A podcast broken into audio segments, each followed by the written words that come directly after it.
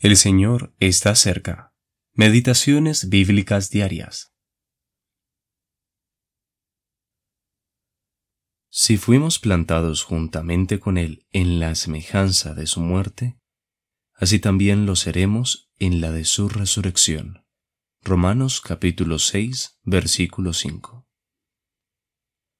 Liberación por medio de la muerte de Cristo. Tercera parte.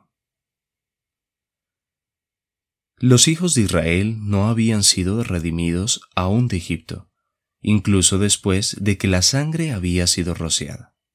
Necesitaban algo más, y una acción diferente de parte de Dios debía seguir a la primera.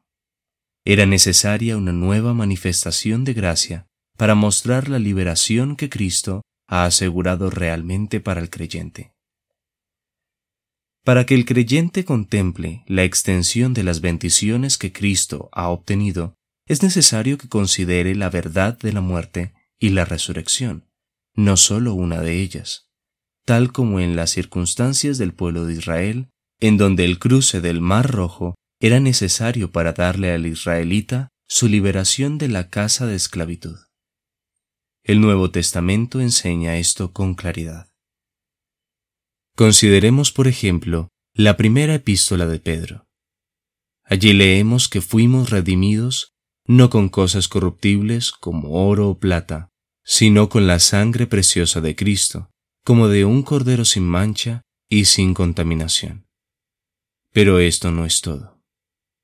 El Espíritu de Dios nos muestra que por Él creemos en Dios, quien le resucitó de los muertos y le ha dado gloria para que vuestra fe y esperanza sea en Dios. Primera de Pedro, capítulo 1, versículos 18 y 19 y 21. Ahí vemos nuestro mar rojo.